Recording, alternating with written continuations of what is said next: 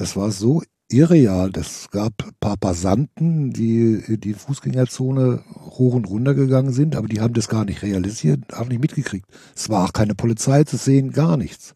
So.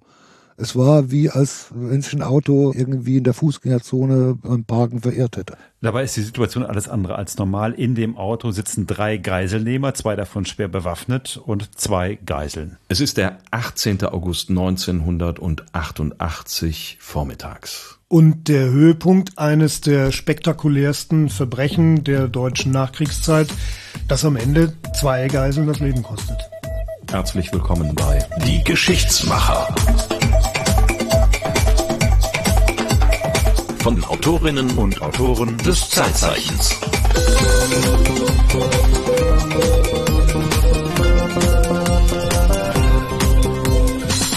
Eine Geschichte über die Faszination des Bösen, Polizeiversagen und Pressemoral. Eine unglaubliche Geschichte, deren Details wir in der ersten Folge schon angefangen haben aufzufächern. Herzlich willkommen bei den Geschichtsmachern, auch heute wieder mit Herwig Katzer. Schönen guten Tag. Und es geht um die Geiselnahme von Gladbeck. Du hast darüber, Herwig, ein Zeitzeichen gemacht. Und Martin hat sich damit beschäftigt, weil er ein Buch über die GSG 9 geschrieben hat. Ich habe also zwei Experten am Tisch sitzen und selbst keine Ahnung. Fang mal an mit dir, Herwig. Du hast dich reingearbeitet und hast einen wichtigen Zeitzeugen zum Sprechen gebracht, hat der das eigentlich gar nicht mehr wollte. Das ist der Mann, den wir eben am Anfang gehört haben. Genau, Udo Röbel war damals stellvertretender Chefredakteur des Kölner Boulevardblatts Express und ist insofern eine der wichtigsten Figuren bei diesem Gladbecker Geiseldrama, weil er in das Geschehen eingegriffen hat, wenn man das so sagen kann. Er war jedenfalls wirklich involviert. Ein Geschehen, was am 16. August 1988 um 8 Uhr morgens begann mit einer Geiselnahme in einer Bank in Gladbeck und was sich dann zog über eine Flucht über Bremen, die Niederlande, wieder zurück ins Ruhrgebiet, Wuppertal bis nach Köln, wo dieser Wagen jetzt steht mit noch zwei Geiseln und einer, ja, Traube von Reportern drumherum. Also es ist der dritte Tag dieser Geiselnahme und man muss sagen, es hat schon einen Toten gegeben. In Bremen ist ein 14-jähriger Junge erschossen worden in einem der spontanen Wutausbruchsakt des einen Geiselnehmers. Eine tagelange Verfolgung hat schon stattgefunden und jetzt stehen die da in Köln und obwohl das alles schon passiert ist, ja, passiert von Seiten der Polizei anscheinend immer noch nichts, denn da steht ein Wagen auf der Breite Straße. Wer die Kölner Innenstadt kennt, das ist eine beliebte Einkaufsstraße, eine Fußgängerzone und da bildet sich dann direkt wieder eine Traube aus Menschen und aus Reportern. Jede Menge Reportern. Einer bringt seine Leiter mit, damit er besser fotografieren kann, über die Traube der Menschen hinweg. Andere versuchen Kontakt aufzunehmen zu den Geiseln, zu den Geiselnehmern. Es waren öffentlich-rechtliche Sender, es waren private Sender, Hörfunksender, Rundfunksender, jeder Couleur, Zeitungsleute waren da vor Ort und haben die Story ihres Lebens gewittert. Und einer davon war Udo Röbel. Jetzt muss man dazu sagen, das klingt ja völlig irre. Live-Übertragungen von einer Geiselnahme.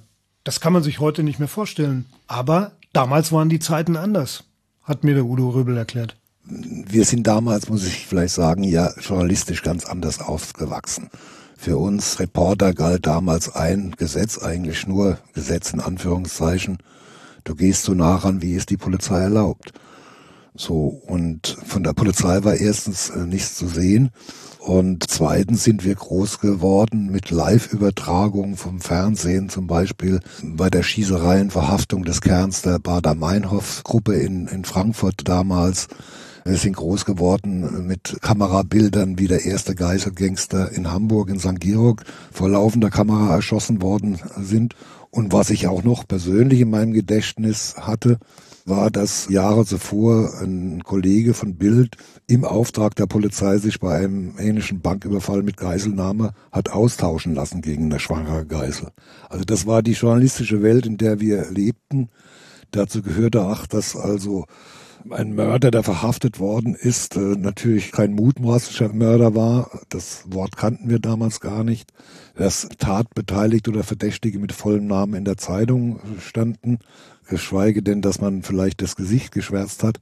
Das war für uns der journalistische mediale Alltag. Also in dem Sinne für ihn eine Traumsituation. So nah dran konnte man sonst nie. Ja, aber eben auch eine außergewöhnliche Situation. Also journalistischer Alltag, sagt er hier, aber das war ja deutlich jenseits jeden journalistischen Alltags. Also es war ja für ihn auch, hat er uns erklärt im ersten Teil, direkt vor seiner Redaktion, direkt vor dem Pressehaus. Er musste nur runtergehen und da war's. Also das war eine Mischung aus versuchter Rationalität und natürlich auch mit sehr viel Adrenalin im, im, im Blut. Wann hat man das schon mal gehabt, dass man also hautnah face-to-face -face mit einem Geiselgangster oder mit Geiselgangstern spricht, die schon Menschenleben auf dem Gewissen hat?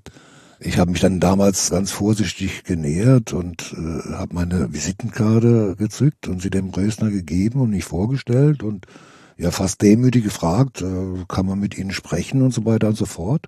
Und zu meinem größten Erstaunen hat er überhaupt keine Berührungsängste gehabt. Im Nachhinein war er mittlerweile ja auch ein Mädchenprofi, was die zwei Tage vor da gelaufen ist. Ja, und dann versucht mit dem zu sprechen. Natürlich auch immer auf einem ähm, gewissen Niveau, was mir dann später auch zum Vorwurf gemacht worden ist. Aber man kann in so einer Situation mit so Leuten wie mit Rösnern und Degowski natürlich nicht über Moral und Ethik ihres Handelns sprechen. Das wäre wahrscheinlich der falsche Ansatz gewesen. Also hat man dann gefragt, ja, wie soll das jetzt weitergehen und was habt ihr vor und so weiter und so fort im Grunde genommen relativ belanglos Zeug. Man versucht sich da ranzutasten und die Situation irgendwie in den Griff zu kriegen selbst. Ja, und dann passierte der, dass paar Minuten später natürlich ein Journalist und ein anderes Medium nach dem anderen an das Auto gekommen ist und da spielte sich immer wieder wie eine Endlosschleife das gleiche Frage- und Antwortspiel ab.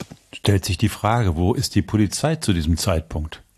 Tja, also heute wäre das abgeriegelt. Natürlich, ja klar, natürlich, so ist es. Aber in dieser Situation war die Polizei ja schon da, aber nicht sichtbar. Ich habe mich mit dem damaligen Kommandoführer des SEK Köln unterhalten. Nachdem der Wagen mit den äh, Geiselnehmern wieder nach NRW gekommen ist, die haben dann übernommen, die Verfolgung übernommen und die waren auch da vor Ort und zwar in Zivil ist man da tatsächlich auch an das Auto rangegangen und hat versucht, die Lage aufzuklären durch diesen Pulk von Journalisten, Pressevertretern, Kameraleuten, aber auch einfach Schaulustigen, die da standen, sich da durchzudrängen und zu eruieren, wie ist die Lage und kann man da einen Zugriff durchführen. Es gab die Überlegung tatsächlich auch, obwohl es zu dem damaligen Zeitpunkt keinen finalen Rettungsschutz in NRW gab, also es gab keine Gesetzgebung dazu, mhm. dann tatsächlich auch die Geiselnehmer mit einem gezielten Schuss außer Gefecht zu setzen und gegebenenfalls dann auch zu töten. Davon, so sagte mir dieser Kommandoführer, aber haben sie abgesehen, weil die Situation dermaßen unübersichtlich war und so gedrängt und auch die Geiselnehmer stets, mindestens einer der Geiselnehmer, die Waffe auf die Geiseln gerichtet hatten, dass die gesagt haben, das ist keine Situation, in der wir irgendeine Form von Zugriff oder eben auch Schusswechsel riskieren können. Da hat sich der Kommandoführer auch tatsächlich geweigert. Er hatte die Anordnung, so bald wie möglich zuzugreifen und da hat er gesagt, nein, das mache ich nicht. In dieser Situation mache ich das nicht. Aber das ist natürlich eine Situation gewesen, die schon völlig verfahren war, weil eben die Leute dicht gedrängt um dieses Auto herumstanden und da war dann von der Seite aus nichts mehr zu wollen. Vielleicht sollte man, um diese Situation mal zu illustrieren, einen Ausschnitt aus diesen Reportagen, die da live gesendet wurden teilweise, mal kurz anspielen. Gibt es noch zusätzliche Geldforderungen? Nein, das wollen wir aus dem ganz einfachen Grunde nicht haben, sonst werden die noch bestuster. Ja. Ne? Wenn die ja immer heißer hinter uns her. Obwohl ich schon einen umgelegt habe. Ja. Da in Recklinghausen oder wo äh, sind sie am Beratschlagen, wie sie uns äh, fertig machen. Ne? Gut, dann sind die Mädchen tot, dann ist doch sicher Armin Kirche, wie wir dann auch tot sind. Ne? Ich habe jetzt Angst davor, dass die Polizei nicht darauf eingeht und es nochmal so passiert, dass jemand umgebracht wird oder so.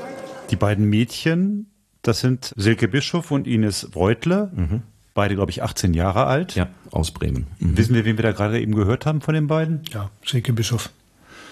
Die wird das Ganze nicht überleben. Das weiß man heute. Wenn man sich vorstellt, dass man eigentlich in so einer Situation so eng beieinander steht mit all diesen Menschen, drumherum wird ja auch beschrieben, es laufen ganz normale Passanten. Mhm.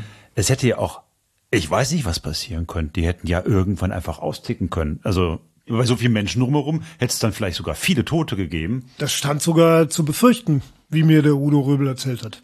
Ja, also die Situation ist dann von Minute zu Minute in der Form eskaliert, dass natürlich nicht nur das Medienaufgebot immer größer wurden, sondern natürlich auch die Passanten dann stehen geblieben sind. Da waren ja zum Schluss fast paar hundert Leute dicht gedrängt um dieses Auto gestanden. Und das wurde dann auch für den für so cool gebenden Rösner wohl offensichtlich dann doch etwas risikobehaftet. Er stieg nämlich dann aus dem Auto, hielt äh, die Pistole in die Menge und sagte, weg da, weg da. Und als die Menge dann zurückflutete, dann sah er, dass die Poller hochgezogen worden sind. Wer auch immer das gemacht hat. Jedenfalls war der Fluchtweg für die Gangster äh, versperrt. Und das war eigentlich der Augenblick, wo ich dann vom Beobachter wieder in Anführungszeichen, sondern zum Akteur wurde. Denn dann sprach mich Rösner direkt an, sorg dafür, dass die Poller runterkommen, brüllte er. Ja, ich kann für nichts mehr garantieren. Und das, das können Sie heute auf den Bildern noch sehen, führte dann dazu, dass ich dann, ach, hektisch an irgendwelche Adressaten, ich vermutete ja, dass die Polizei vielleicht in Zivil doch vor Ort war, sagte, mach die Poller runter, mach die Poller runter. Irgendjemand machte dann die Poller runter und dann kam praktisch der nächste Folge richtige Schritt, in dem Rösner dann sagte, wo geht's jetzt zur Autobahn? Und dann habe ich versucht, denen zu erklären, wie sie fahren müssen. Und dann unterbrach er mich und äh, fragte mich, kannst du uns zur Autobahn bringen? Und dann habe ich in einer Bruchteil einer Zehntelsekunde entschieden, mich ins Auto mitzusetzen und sie aus der Innenstadt zu lotsen. Das ist natürlich eine Entscheidung, die er da als Reporter fällt. Was hättet ihr getan?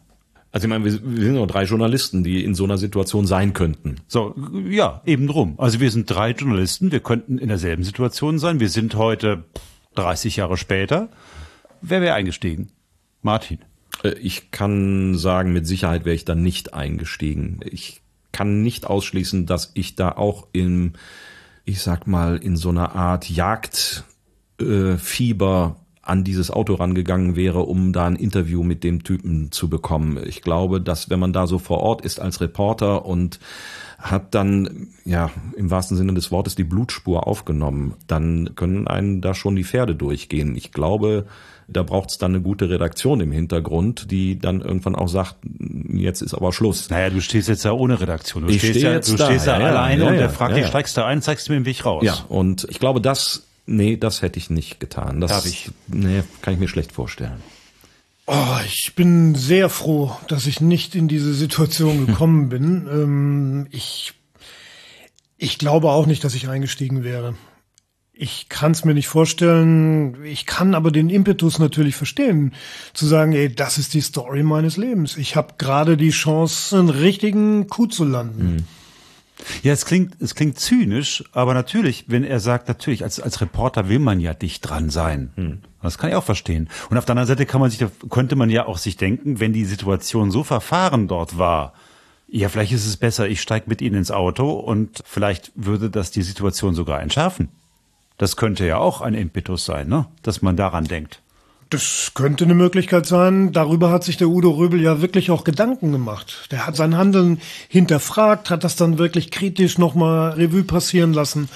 Und ich finde diesen Gedanken, den er da entwickelt hat, auch interessant. dass ich mich jahrelang selbst mit der Frage gequält habe, welcher Röbel war denn da eigentlich vor Ort damals? War es der Reporter, der geil war auf die Geschichte seines Lebens?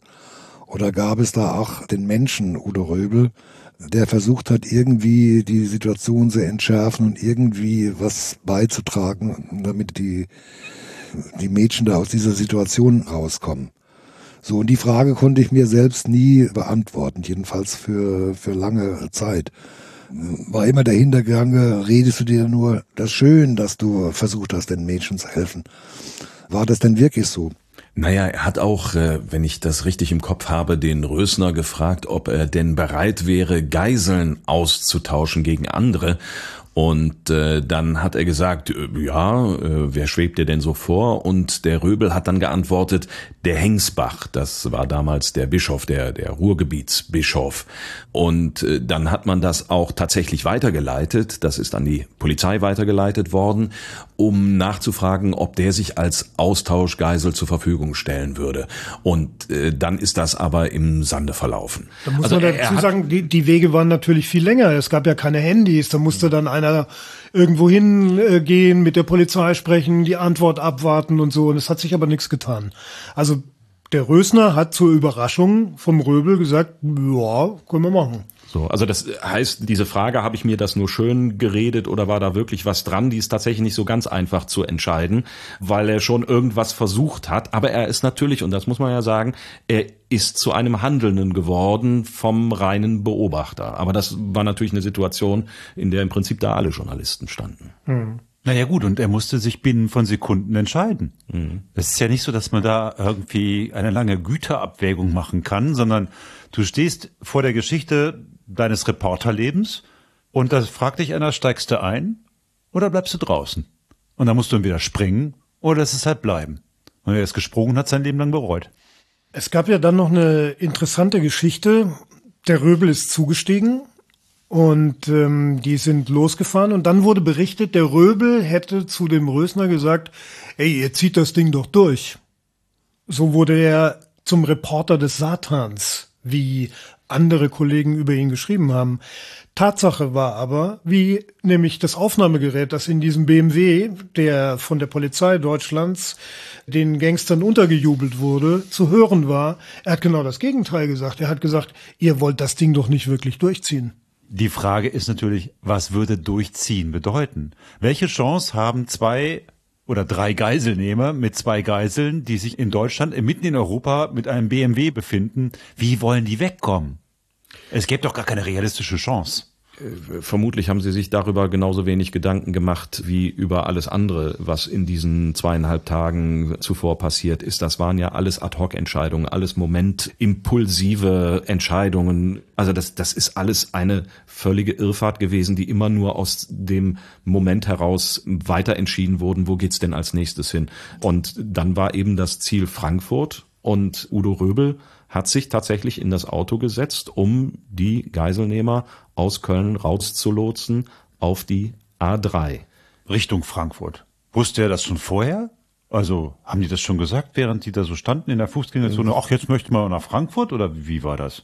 Ich meine, äh, die wollten schon, nur die, auf die Autobahn. Allein schon, dass die in Köln waren. Also das war wohl ein Impuls von dem Rösner, der in Köln den Dom mal sehen wollte. Ach, das war, deswegen das, waren die überhaupt Deswegen in Köln. sind die nach Köln gefahren. Touristisches Interesse. Im Grunde ja. Und dann rollen die in die Fußgängerzone und dann passiert das, was wir hier besprechen. So, in Frankfurt, weil der Frankfurter Würstchen essen will. Man weiß es nicht.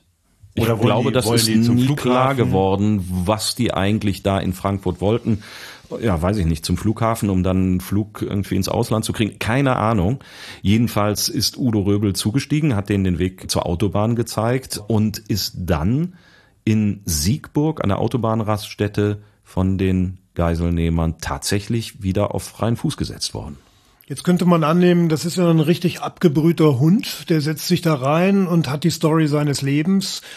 Aber das war nicht so das Bewusstsein, in welcher gefährlichen Situation ich dann selbst war, das kam erst später, als äh, die Gangster mich wie versprochen an der Autobahnraststätte Siegburg rausließen, weiterfuhren und dann kurze Zeit später ein Team von den Tagesthemen kam mit Ulrich Deppendorf und äh, Deppendorf mich anfing zu interviewen und da merkte ich plötzlich, wie mir fast die Beine wegsackten, wie also die Knie weich wurden. Das heißt, auch Jetzt sind wieder Reporter hinter diesem Wagen her. Ja. Ulrich Deppendorf, sicherlich ein Urgestein öffentlich-rechtlicher Berichterstattung, auch mit dabei. Ja, der hat den dann interviewt, während die Geiselgangster dann sich Richtung Frankfurt weiter aufgemacht haben. Und ich sag mal, den, jetzt sage ich mal böse, den Luxus der weichen Knie konnten sich die Geiseln äh, nicht leisten, weil die eben immer noch in diesem Gefährt saßen und eben nicht auf freien Fuß gesetzt worden sind. Dazu muss man aber vielleicht sagen, dass die Stimmung, nachdem der Röbel da ausgestiegen war und der BMW seine Fahrt Richtung Frankfurt aufgenommen hatte, gelöst war. Die Geiselgangster haben wohl den äh, beiden Mädchen gespiegelt, also wir hätten euch sowieso nichts getan. Und man muss sich ja mal diese Todesangst vorstellen, dieser beiden Mädchen, die über viele, viele Stunden in der Hand dieser beiden zu allem entschlossenen Gangster waren. Ja. So, und dann, dann sagst du, es habe sich die Situation entspannt. Unter dem Motto, es alles wird gut. Ja. Wo, woher weiß man das? Weil die mitgehört haben. Sie haben mitgehört. Ja, mitgehört. Der Wagen war noch komplett verwandt. Genau. Es gab Überwachungsanlagen in diesem BMW. Also man konnte hören, was die reden. Es wurde aufgezeichnet und da kam diese, dieser Dialog auch zustande, dass der Rösner den beiden Geiseln, die ja über Stunden, wie gesagt, in Todesangst waren, die Angst nehmen wollte und gesagt hat, jetzt wird alles gut und äh, wir hätten euch sowieso nichts getan. Macht euch keine Sorgen. Wir haben nur so getan, als ob. Den Jungen, den wir erschossen haben, vergisst mal. Was die jetzt genau gesagt haben, ist nicht klar, ja. aber es wird davon gesprochen, dass die Atmosphäre gelöster war. Weil die dachten wirklich gekommen mit der Nummer durch. Richtung Frankfurt. Richtung Frankfurt. Nun hat der BMW ja immer noch, wir haben im ersten Teil darüber berichtet, eine spezielle Einrichtung, mhm. die die Polizei dort verbaut hat. Man hätte also auf ein Knöpfchen drücken können und dann wäre per Fernbedienung die Zündung des BMW ausgegangen. Ja. Jetzt sind wir auf der A3 irgendwo Richtung Hennef. Warum drückt man nicht das Knöpfchen? Naja, weil sie dann Verdacht geschöpft hätten und sofort die gelöste Atmosphäre, von der äh, Herwig gerade gesprochen hat, natürlich äh, zunichte gewesen wäre. Also man muss dann schon ganz genau wissen, wann man so etwas einsetzt. Aber es kommt noch etwas anderes hinzu. Der Kommandoführer, der diesen Einsatz also koordiniert hat und eben auch anführen sollte, der hatte das Gerät gar nicht dabei. Wie hat sich also nein, das war im Wagen eines MEK-Teams, also eines mobilen Einsatzkommandos. Das war für die Überwachung des Geiselnehmer-PKW zuständig und die hatten das Gerät. Also er hat es gar nicht einsetzen können, weil er es nicht dabei hat. Aber selbst wenn, hat mir der Kommandoführer gesagt, er hätte es wahrscheinlich nicht eingesetzt, um eben diesen Überraschungseffekt nicht zu verspielen. Wir müssen vielleicht an der Stelle sagen, was ist da geplant. Also, die Situation ist mittlerweile so zugespitzt, man hat die Erfahrung gemacht in Bremen, man hat die Erfahrung gemacht in Holland, man hat die Erfahrung gemacht in Köln, völliges Chaos und Desaster, keine Möglichkeit da einen Zugriff zu machen und nach drei Tagen, wo man wusste, die Geiselnehmer sind völlig übermüdet, völlig unter Drogen und immer noch alkoholisiert. Wir müssen jetzt irgendwann den Sack zumachen wir müssen irgendwann zugreifen und wir können nicht zulassen, dass die vielleicht dann eben jetzt in Frankfurt auftauchen und nochmal so eine Nummer abziehen wie in Köln. Also gab es den Auftrag an den Kommandoführer, so schnell wie möglich oder bei der erstmöglichen Gelegenheit zuzugreifen. Und nachdem das in Köln eben nicht möglich war, war dann die Überlegung, mit einer Reihe von Verfolgungsfahrzeugen den Wagen abzudrängen beziehungsweise zu rammen und dann zuzugreifen. Und der Kommandoführer hat dann nochmal zum Ausdruck gebracht, seinem Einsatzleiter gegenüber, dass das eine sehr hohe Gefährdung der Geiseln bedeuten würde. Und dass dann auch damit zu rechnen wäre, dass eventuell Geiseln dabei ums Leben kommen bei einem solchen Zugriff. Und ihm wurde gesagt, es ist zu vermeiden, dass die Geiseln geschädigt werden, aber im Zweifel ist auch das in Kauf zu nehmen. Vielleicht sollte man auch diesen politischen Aspekt noch mal kurz beleuchten. Ich habe auch mit einem Mitglied des Untersuchungsausschusses in Bremen gesprochen, der aber sich natürlich über den ganzen Fall informiert hatte. Und der sprach davon, dass es eine unausgesprochene nicht Weisung, es gab keine wörtliche Weisung, es gab keinen Befehl, aber die Stimmung in der Einsatzleitung war, wir müssen dieses Ding in NRW beenden. Mhm. Niemand hat aus dem Ministerium gesagt, ihr müsst das jetzt machen. Wahrscheinlich hat der Innenminister damals Herbert Schnorr dieser Stimmung keinen Riegel vorgeschoben, sagen wir mal so. Ja, also die Situation muss man kurz dazu sagen, wer da regional nicht ganz so bewandert ist, die A3 Richtung Frankfurt bei Siegburg. Hennef ist kurz vor der Landesgrenze zu Rheinland-Pfalz. Und in der Tat, auch ich habe mit Polizisten gesprochen, Polizeiführern, die auch äh, sich im Nachgang zu dieser Geschichte umgehört haben und die spiegeln exakt das, was du mir gerade gesagt hast. Es gab niemanden, der gesagt hat, ihr müsst vor der Landesgrenze zugreifen. Aber es gab so einen unausgesprochenen Wunsch, einen sehr dringenden Wunsch, doch bitte die Geisellage A zu beenden und B, bevor die Geiselnehmer nach Rheinland-Pfalz gehen. Der Kommandoführer hat dem vehement widersprochen. Also ich habe mich mit dem lange unterhalten und der hat gesagt, nein, wir hatten keinerlei Auftrag, wir hatten noch nicht mal einen Gedanken daran, dass wir dann unsere Verfolgung vor der Landesgrenze beenden müssen. Wir haben an der Raststätte Siegburg sogar noch mal kurz vollgetankt und das mache ich ja nicht, wenn ich damit rechne, dass ich jetzt in den nächsten drei Minuten zugreifen muss. Also wir werden irgendwann abgelöst worden, aber für uns war das kein Gedanke, dass wir da sagen würden, oh je, äh, wir, wir sind jetzt gleich an der Landesgrenze und müssen deswegen zuschlagen. Also also er hat das vehement abgelehnt. Aber wie gesagt, es gab wohl zumindest in den, in den Führungsetagen gab es so einen wabernden Wunsch, dass das doch bitte in NRW gelöst wird, diese Geschichte. Was ist der Quell dieses Wunsches unter dem Motto, wir haben doch die Superpolizei und wir kriegen das schon gebacken? Oder möglicherweise, wir haben es so verbockt in Gladbeck und in Köln, jetzt wollen wir es gut machen? Also natürlich spielen da, das ist die böse Vermutung, die finstere Vermutung, spielen da Landeseitelkeiten eine Rolle. Es gab eben auch, und das ist ja der Grund, weswegen ich mich mit dem Thema auch auseinandergesetzt habe, es gab da ja eine Spezialeinheit, die einen Steinwurf entfernt gesessen hat, nämlich in St. Augustin, das ist Luftweg ein paar Kilometer entfernt. Mit dem Hubschrauber sind das wenige Flugminuten. Die haben da gesessen und äh, hatten ihre Dienste angeboten. Es waren Einheiten in Bereitschaft. Die haben Wir im, reden über die GSG im, 9. im Hubschrauber gesessen und haben darauf gewartet, gerufen zu werden. Und das war eben die GSG 9 von der, vom damaligen Bundesgrenzschutz, heute Bundespolizei. Und die böse Vermutung liegt eben nahe, dass auch da es eben eine Frage von Ländereitelkeit war. Nein, das kriegen wir selber geregelt, dafür brauchen wir den Bund nicht. Oder wir kriegen es eben selber geregelt, bevor es irgendeine andere Landespolizei regelt. Das klingt völlig wahnsinnig. Aber es gibt eben Berichte aus unterschiedlichsten Ecken und du bestätigst das ja auch, dass es tatsächlich so gewesen ist. So, jetzt ist dieses Auto offenbar ein ziemlich dicker BMW unterwegs auf der A3. Was ist jetzt denn der Plan? Was haben die denn jetzt vor von Seiten der Polizei? Also der Plan ist mit einer ganzen Flotte von Verfolgungsfahrzeugen, schnellen Verfolgungsfahrzeugen, also sie sind mit dem BMW teilweise mit 200 unterwegs, hinterher zu jagen. Und es ist inzwischen die Nachricht gekommen, dass eben der BMW rechts rangefahren ist.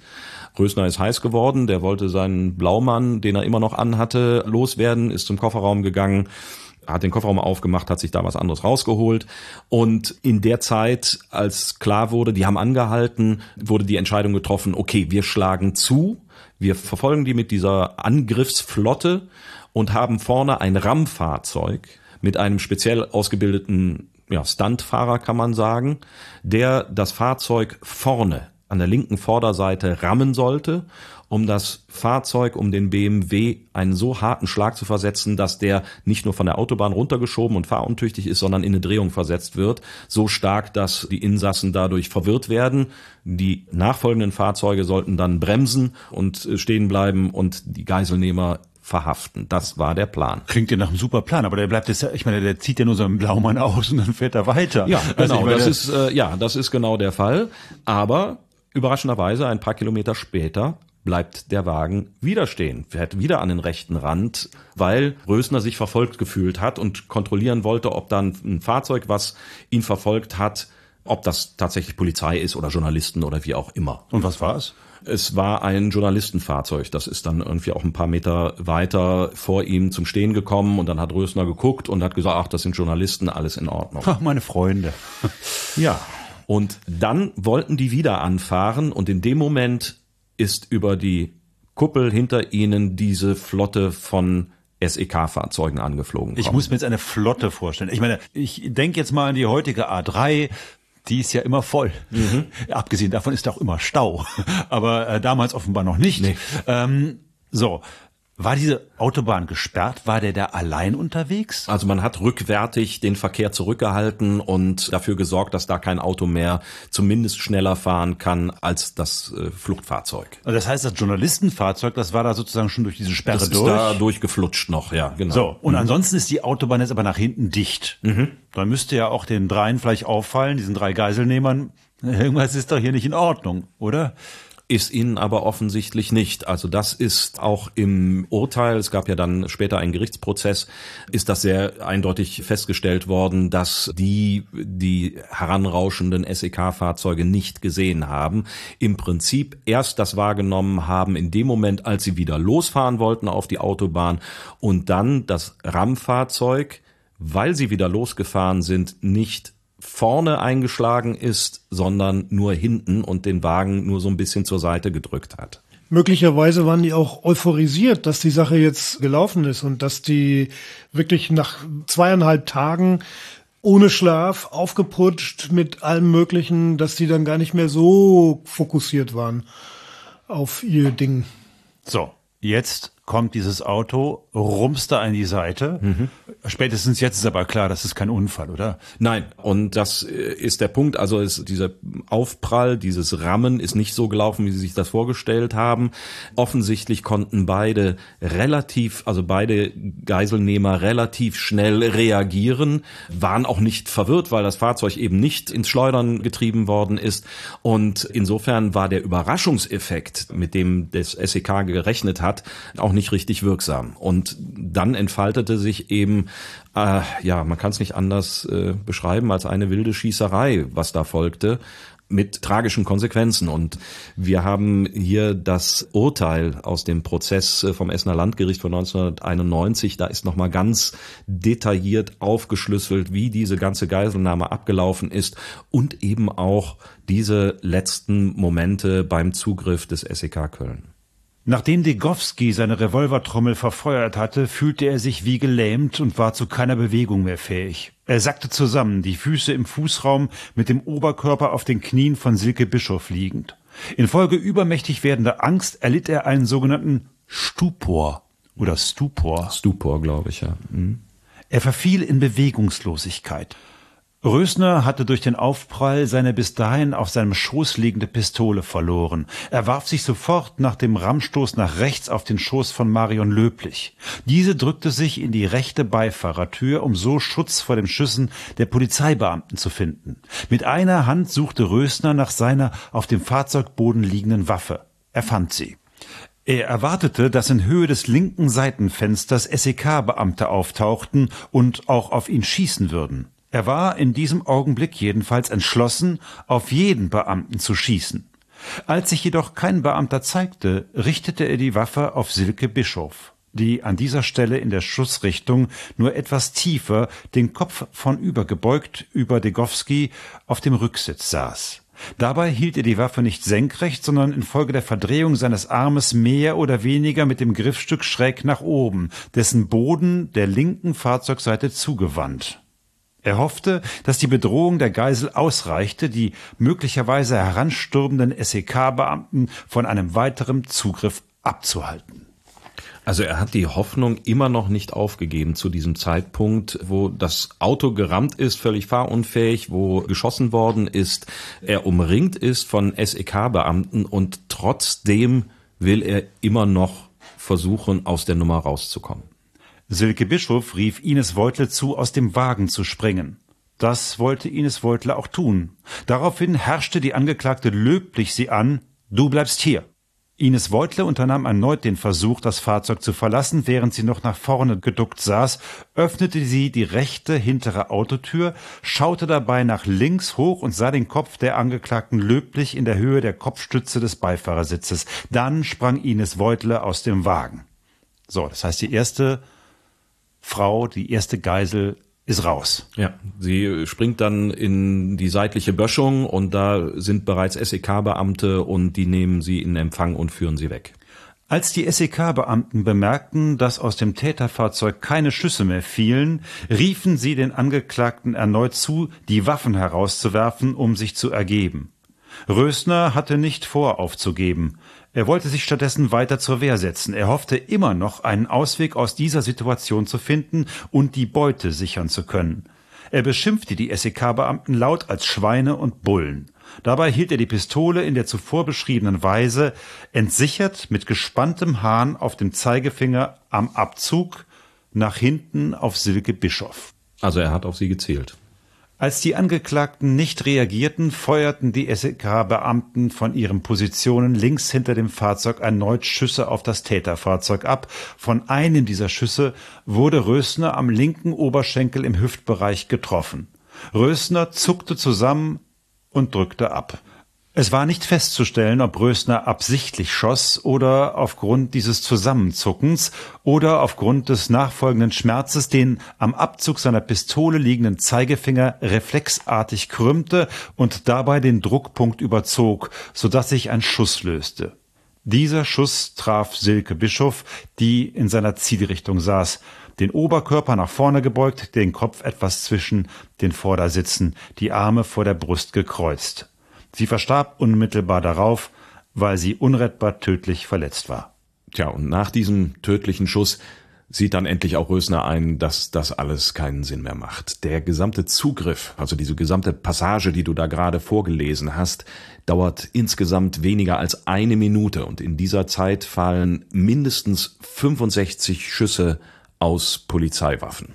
Und da gibt's jetzt wieder einen Dreh zur Presse und zu der wirklich ausufernden Pressearbeit, die da gemacht worden ist. Denn der Fotograf, der sich vor das Auto der Geiselgangster gesetzt hatte, hat den Zugriff als einziger übrigens fotografiert, indem er seine Kamera auf Automatik gestellt hat und quasi jede halbe Sekunde, glaube ich, hat er Bilder gemacht. Also man sieht, wie Ines Feutler aus dem Wagen springt, man sieht diese Rauchschwaden, man sieht äh, das ganze Geschehen. Also das ist dokumentiert und durch die Audioaufnahmen in dem BMW, die gemacht werden konnten. Also das Urteil stützt sich auf Beweisindizien. Mhm. Nun ist natürlich für mich die Frage, der hat die Waffe im Anschlag auf die Geisel gerichtet, aber er drückt ab, eventuell, so sagt sie auch das Urteil, gar nicht, weil er es will, sondern weil er zusammenzuckt, weil er getroffen ist. Ja. Wollte er sie töten, wollte er sie nicht töten? Was ja für ein Urteil vielleicht nicht ganz unerheblich ist. Das äh, kann wahrscheinlich nur Rösner selber beantworten. Es ist auch die Frage, wie ausgeprägt in so einer Situation dann der Vorsatz der Wille ist. Also das ist, glaube ich, sehr, sehr schwierig herauszufinden, wenn man bei den Tatsachen bleibt. Er hatte seine Waffe auf Silke Bischof gerichtet und er hat geschossen. So. Wie weit da Vorsatz eine Rolle spielte oder eben Reflex aufgrund von Schmerzen oder was auch immer, glaube ich, wird sich nicht lösen lassen. Er ist nicht wegen Mordes verurteilt worden. Tatsächlich nicht? Nein. Der italienische Junge ist von Degowski erschossen worden und Silke Bischof ist infolge des Schusses aus seiner Pistole gestorben. Er ist verurteilt worden wegen erpresserischen Menschenraubes in Tateinheit mit Geiselnahme, jeweils mit Todesfolge, schwere räuberische Erpressung, Widerstand gegen Vollstreckungsbeamte und noch eine Reihe von anderen Delikten, aber er ist nicht wegen Mordes verurteilt worden. Das blutige Ende dieser Geiselnahme ist auf jeden Fall, die drei ergeben sich jetzt und damit ist dieses Trauerspiel zu Ende. Schließlich und endlich sieht dann auch Rösner ein, dass es äh, keinen Sinn mehr hat und ja, er wirft dann seine Pistole auf die Straße und werden dann eben entsprechend verhaftet und abgeführt. Die Frage ist jetzt natürlich nach diesen 54 Stunden der Geiselnahme, dieser völlig chaotischen Verfolgungsjagd mit all den Implikationen, die wir da besprochen haben, ist, ja, was folgt daraus? Denn äh, dass das folgenlos bleiben würde, das hat zu dem Zeitpunkt dann auch keiner mehr geglaubt, dass da Diskussionen, mindestens Diskussionen folgen äh, würden über das, äh, wie die Polizei agiert hat, aber auch natürlich, wie die Presse agiert hat. Das war zu dem Zeitpunkt dann auch schon klar. Naja, die ersten, die sich natürlich fragen müssen, ist ja alles richtig gelaufen? Das ist sicherlich die Polizei. Ja, und da sind auch tatsächlich Konsequenzen gezogen worden nach Gladbeck. Zunächst mal ähm, vielleicht auch als allerwichtigstes hat man als Konsequenz gezogen eine Änderung in der Polizeitaktik, nämlich weil man gesehen hat, was passiert und wie völlig chaotisch und unkontrollierbar von Seiten der Polizei so etwas abläuft, wenn eine statische Lage, wie eben diese Geiselnahme in der Bank in Gladbeck, zu einer dynamischen Lage wird, dass die ein Fluchtfahrzeug nehmen und dann quer durch die Republik fahren, ohne Plan offensichtlich und ohne, dass man da wirklich hinterherkommt. Deswegen hat man die Konsequenz gezogen, wir müssen unter allen Umständen verhindern, dass aus einer statischen Lage eine mobile Lage wird. Und zwar in aller Konsequenz, und das heißt auch unter Inkaufnahme, dass den Geiseln etwas passiert. Gab es danach Präzedenzfälle, die in diese Richtung gingen, wo man dann gesagt hat, okay, das lassen wir nie wieder nochmal geschehen? Ja, also es gibt einen relativ bekannten Fall, der eben auch hier in Nordrhein-Westfalen passiert ist, nämlich dann elf Jahre später in der Landeszentralbank in Aachen war das eine Geiselnahme, die sehr, sehr dramatisch verlaufen ist. Und da war die Maßgabe tatsächlich, egal was passiert, der Täter darf mit seinen Geiseln die Örtlichkeit nicht verlassen. Und das ist auch entsprechend durchgezogen worden. Und vermute ich, einer der Gründe, weswegen das so strikt auch gehandhabt worden ist, war, dass es sich bei dem Einsatzleiter um einen gewissen Herrn Granitzka handelte, der in Gladbeck oder bei der Geiselnahme in Gladbeck in Köln der stellvertretende Einsatzleiter okay. war. Also der hatte die Erfahrung gemacht und hat diese Konsequenz daraus gezogen, also nicht er alleine, sondern das ist als Polizei insgesamt ist man dazu gekommen, dass man gesagt hat, das dürfen wir nie wieder zulassen, dass äh, sich so eine Lage entwickelt, wo wir überhaupt keine Kontrolle mehr haben und wo wir nur noch als Polizei hinterherhecheln und reagieren können und nicht mehr agieren können. Im Polizeijargon heißt das vor die Lage kommen, also etwas planen, bevor irgendetwas passiert, eine Situation eben so unter Kontrolle zu haben, dass man agieren kann und nicht darauf angewiesen ist zu gucken, was machen sie denn jetzt und was machen wir dann jetzt. Dann gab es natürlich diesen Punkt, die GSG 9 ist nicht zum Einsatz gekommen. Dann gab es den Punkt, ah, haben die Innenminister richtig reagiert? Also dieses Gerücht, man wollte das in NRW beenden. Hm. Gab es da Konsequenzen? Ich wollte woanders hin. Wo wolltest du denn hin? Ich wollte dahin, dass das alles nicht passiert wäre, wenn der Rösner nach seinem Haftbefehl nicht noch sechs Monate hätte rumlaufen können in Gladbeck und ihn niemand festgenommen hat und irgendein Polizist sagt seinem Kumpel, wenn du den mal siehst, sag dem Bescheid, dass wir den holen. Da sagst du mir, wo der ist. Das wäre das, was man heute Prävention nennt. Rösner hätte eigentlich hinter Gittern gehört, schon schon damals. Genau, gegen Rösner lag ein Haftbefehl vor, also man hätte den einkassieren können, aber das ist nicht passiert und dann gab es natürlich den Untersuchungsausschuss in NRW und da gab ein leitender Kriminaldirektor aus dem Polizeipräsidium Recklinghausen zum Besten, ich zitiere, wenn wir natürlich geahnt hätten, dass Herr Rösner am 16. August diese Tat begehen würde, wären größere Anstrengungen unternommen worden. ei, ei. Entschuldigung, aber es ist natürlich, ja, ist schon ziemlich blöd, ne? Also aber gut, man kann den Leuten immer nur vor den Kopf. Wer hätte das denn gedacht? Wer hätte das denn geahnt? Und ich meine, hinterher sind wir von der Presse sowieso immer schlauer. Wir sind die Schlausten. Und die Allerschlausten und sagen, warum habt ihr denn nicht einkassiert? Wenn du ihn einkassierst, sagt er, ja, Polizeistaat, warum gibt es dem keine Chance? Also, das ist doch immer auch eine Abwägung. Naja, der war ja aber eine ziemlich lange Zeit äh, mit Haftbefehl gesucht. Also der hat sich auch in einem Krankenhaus wegen eines äh, Bandscheibenvorfalls behandeln lassen und hat die Rechnung an die Justizvollzugsanstalt schicken lassen, weil er ja eigentlich Insasse ist. Also äh, ich glaube, in dem Fall ist es auch relativ eindeutig. Also er hätte die Haft antreten müssen, hat das nicht getan und es wurde einfach nicht weiter man hätte ihn einkassieren man hätte ihn einkassieren ja. müssen. Ja, so. also. Gut, aber, aber zurück zu meiner Frage. Auf politischer Ebene hätte man auch vielleicht anders reagieren sollen? Ganz bestimmt. In Bremen, wo auch so wahnsinnig viel schiefgelaufen ist, ist der Innensenator zurückgetreten. Der hat die Verantwortung übernommen für die falsche Führung, für seine Order, für seinen Polizeipräsidenten, der nicht da war, für einen Einsatzleiter, der im Grunde zwar da war, aber nichts gemacht hat. Der hat gesagt, ich trete zurück. Ja, da kann man sich natürlich immer fragen, wie viel hat der Innenminister da in dieser Situation wirklich jetzt persönlich damit zu tun gehabt. Aber er steht eben diesem Beamtenapparat, diesem Polizeiapparat vor. Und musste die Konsequenzen, musste die Konsequenzen dann tragen für so. das wirkliche Chaos und die Inkompetenz, diese Geballte, die sich da gezeigt hat. Während in NRW der Innenminister gesagt hat, es ist nichts falsch gemacht worden, es ist nur nicht viel richtig gemacht worden. Was also das ist jetzt frei zitiert. Aber, aber ich könnte das Zitat raussuchen, aber das ist genau das, was er gesagt hat. Es ist nichts Falsches getan worden, sondern nur nicht das Richtige. So ist es richtig. Auf Seiten der Presse ist ganz viel falsch gemacht worden. Mit Sicherheit heute total verwerflich, aber wir würden heute nicht über diesen Fall reden, hätte es nicht diese spektakulären Bilder damals gegeben, mhm. Hätte es nicht diese ganze Berichterstattung gegeben und wäre man damals nicht so nah dran gewesen dann säßen wir heute auch nicht hier und würden drüber da sprechen. Da kann man natürlich äh, sehr, sehr tiefschürfend auch geschichtstheoretisch werden. Was konstituiert denn ein historisches Ereignis? Und was muss da vorhanden sein an Quellen? Und in dem Sinne sind die Bilder und die O-Töne, die Interviews, die Rösner gegeben hat äh, und so weiter. Das sind Quellen für uns. Inwieweit sind die essentiell, um dann daraus Geschichte zu schreiben, Geschichte zu machen, um den Titel dieses Podcasts mal nach vorne zu bringen.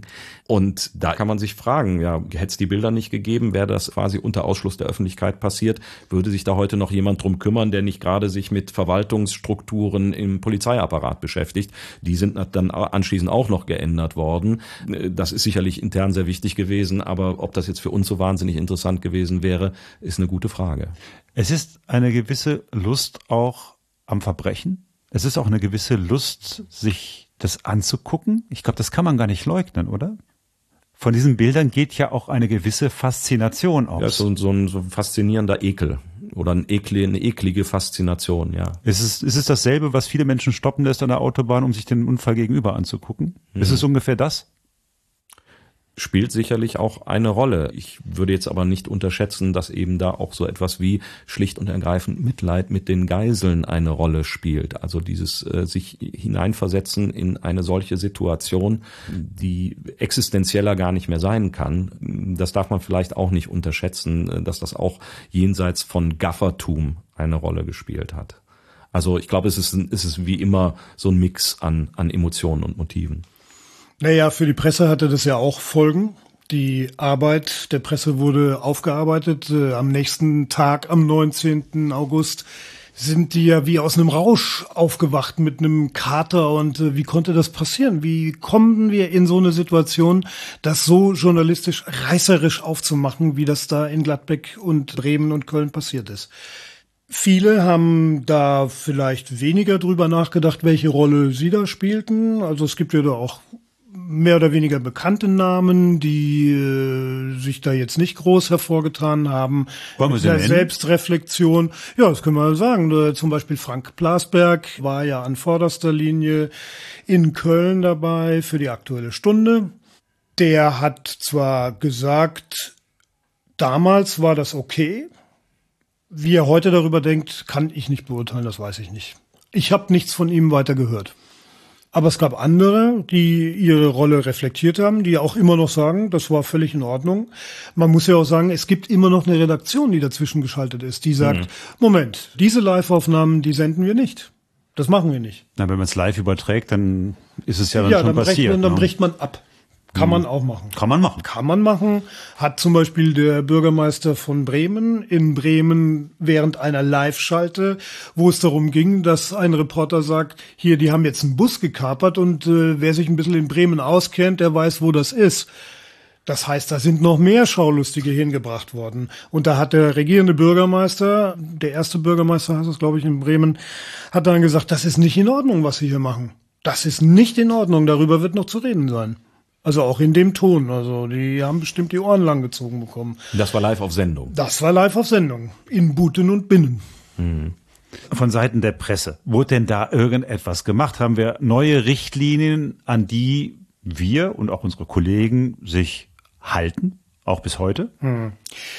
Es gibt ja einen Pressekodex, an den wir und auch unsere Kolleginnen und Kollegen sich halten sollten. Wenn sie sauber arbeiten. Wenn sie sauber und journalistisch, ethisch, sagen wir mal so, arbeiten. Da kann man auch ausscheren. Ne? Da kann man auch ausscheren und es gibt ja auch Zeitungen mit großen Buchstaben, die gerne sich eine Rüge einfangen vom Presserat, die das nicht weiter juckt. Das ist leider das schärfste Schwert, das der Presserat, der deutsche Presserat in der Scheide hat, um damit mal ein bisschen zu drohen. Also das ist jetzt eine öffentliche Rüge das heißt aber für das entsprechende Blatt, für den entsprechenden Sender gar nichts. Gut, ja. aber es ist sozusagen die Richtschnur für uns Journalisten, wenn wir sauber arbeiten wollen, dann halten wir uns irgendwie an diese Regeln. Richtig. Und diese Regeln wurden geändert, nämlich wurde da aufgenommen, du darfst dich nicht gemein machen mit Verbrechern. Du darfst die nicht unterstützen, du darfst keine Informationen weitergeben. In so einem Fall. Ist ja erstaunlich, dass das äh, dann erst niedergeschrieben werden musste. Absolut. Also Und das meine, ist ja passiert ist, aber auch. Ne? Ja, ja. Also wir haben ja drüber gesprochen, dass da teilweise Journalisten, Kollegen mag ich gar nicht sagen, in dem Bus in Bremen die Geiselgangster darauf hingewiesen haben, der da hinten, das ist gar kein normaler Passant, sondern das ist ein Polizist. Also, also da, das ist so ein Punkt gewesen, wo ich dachte, das ist doch auch justiziabel hätte ich gedacht. Aber da ist niemand verurteilt worden. Nee. Es gab einen tatsächlich, der Udo Röbel hatte ein Verfahren am Hals, was aber dann nicht weiter verfolgt wurde. Nun muss man sagen, Udo Röbel hat ja eingesehen, dass er es falsch gemacht hat. Ja, das hat er eingesehen. Und er hat es auch immer wieder öffentlich gesagt, dass das nicht in Ordnung war, was er da gemacht hat. Und man merkt, glaube ich, auch im persönlichen Gespräch, dass das auf seinem Gewissen tonnenschwer, will ich sagen, immer noch liegt. Er sagt, er hat davon nie geträumt. Das mag den einen oder anderen verwundern. Aber was ihn, glaube ich, auszeichnet vor den anderen, ist, dass er damit offen umgeht. Ich habe einen Fehler gemacht. Das war nicht in Ordnung. Ich habe mich da in das Auto dazu gesetzt. Das war nicht okay. Wenn mich heute noch was mit Scham erfüllt, also wirklich mit ganz persönlicher Scham, dann ist es die Tatsache, dass ich danach mich ja noch hingesetzt habe und ich weiß, wie ich mich gequält habe dabei und versucht habe, diese äh, exklusive Situation, in der ich war, auszuschlachten journalistisch und mir da einen abgebrochen habe, um also praktisch die letzten Minuten von Silke Bischof da in, in Worte zu gleiten. Das ist für mich eigentlich die eigentliche Perversion, also meiner Geschichte. Worüber wir jetzt noch gar nicht gesprochen haben, sind die, die überlebt haben und die mit dem Ganzen ihr Leben lang irgendwie zurechtkommen mussten. Weißt du etwas darüber, wie es denen ergangen ist, Herbig? Ja. Viele Geiseln haben sich komplett im Stich gelassen gefühlt von den Behörden, von denen sich niemand gemeldet hat. Die wurden da quasi aus dieser Situation rausgekegelt, hatten keinerlei Unterstützung, keine Ansprache, nix.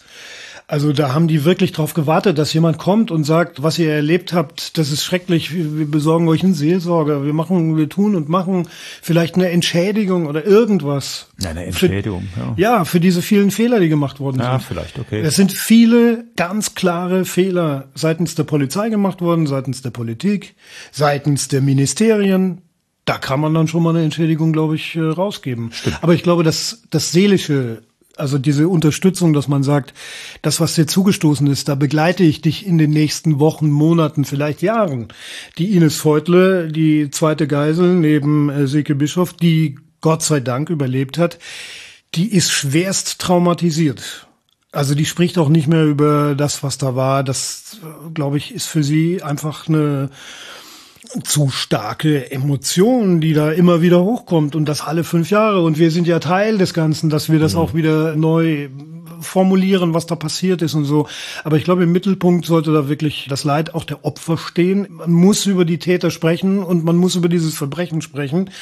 Aber ich glaube, das ist ein ganz wichtiger Punkt, dass viele Geiseln sich da im Stich gelassen fühlten und auch von der deutschen Justiz nicht erwartet hätten, dass die den Degowski 2018 freigelassen haben. Dass äh, vor allem die Familie von Emanuele De Giorgi, die nagt da wahnsinnig dran, dass der der Junge, der mit 14 erschossen worden ist. Dass der tot ist hm. und äh, die Schwester, der stand neben ihr, schützend immer und er ist erschossen worden und sinkt dann quasi sich ein bisschen festhaltend äh, zu Boden vor ihren Augen, vor diesem neunjährigen Mädchen. Und in einer Dokumentation spricht die da auch drüber, die Schwester, und das, das packt rein wirklich an, dass die das nicht vergessen kann. Bis heute ist, glaube ich, auch noch die Mutter von Silke Bischof traumatisiert. Die hat ja auch äh, das eine oder andere Interview gegeben, auch schwere Vorwürfe erhoben gegen vor allen Dingen die Polizei auch. Und da merkt man auch bei den Aussagen, dass das auch 35 Jahre später immer noch ein, ein Trauma für sie ist. Hm. Ja, du verlierst dein einziges Kind. Und auf so eine Weise. Und du bist quasi Augenzeuge dadurch, dass die Medien ja ständig dabei waren. Du bist Augenzeuge dieses Verbrechens, das mit dem Tod deines Kindes endet. Das wird, glaube ich, schwer zu verbinden sein. Einer der beiden Täter ist jetzt wieder auf freiem Fuß. Was ist aus den anderen beiden geworden? Der Degowski ist 2018 freigelassen worden, lebt unter neuer Identität. Niemand weiß wo. Also jedenfalls niemand, der zur Presse gehört oder sich damit befasst hat. Marion Löblich ist zu neun Jahren verurteilt worden und auch schon auf freiem Fuß. Und Hans-Jürgen Rösner sitzt immer noch ein. Der wurde in verschiedene Justizvollzugsanstalten gebracht, weil er, wo auch immer er war, so ein kriminelles Netzwerk aufgebaut hat. Also da ist von Drogenhandel die Rede und äh, alles Mögliche. Ob der nochmal rauskommt, das ist eine Frage, die Weil ich nicht beantworten Bei kann. ihm ist ja auch äh, schon im Urteil 1991 dann Sicherheitsverwahrung festgestellt worden, also Sicherheitsverwahrung nach Absitzen seiner eigentlichen Strafe. Und Rösner ist ja nicht wegen Mordes, haben wir eben gesagt, verurteilt worden. Degowski, der wegen Mordes verurteilt worden ist, ist auf freiem Fuß. Rösner sitzt noch und ja, ob er jemals in seinem Leben die Freiheit sehen wird, das ist die große Frage. Das war die zweite Folge der Geschichtsmacher zum Geiseldrama von Gladbeck. Wir hoffen, dass euch beide Teile gefallen haben, so man das sagen kann bei so einem doch eher depressiven Thema. Wenn es euch gefallen hat, dann sagt es bitte euren Freunden, Verwandten, der Familie und allen, die ihr kennt. Wenn es euch nicht gefallen hat, sagt dem Herwig Katzer, dem wir an dieser Stelle ganz herzlich danken wollen und uns unter der Adresse www.diegeschichtsmacher.de findet ihr alle Informationen rund um unseren Podcast. Da könnt ihr auch unsere E-Mail-Adresse finden, wenn ihr uns schreiben wollt und viele weitere Episoden hören und wenn ihr wollt auch uns über Steady unterstützen. Herwig, danke, dass du da warst. Ich kann mich bei euch bedanken, weil ich diese Geschichte erzählen konnte und die mich, muss ich sagen, bei der Recherche auch wirklich immer noch angepackt hat. Vielen herzlichen Dank. Wir sagen Tschüss, bis zum nächsten Mal. Tschüss. Ade.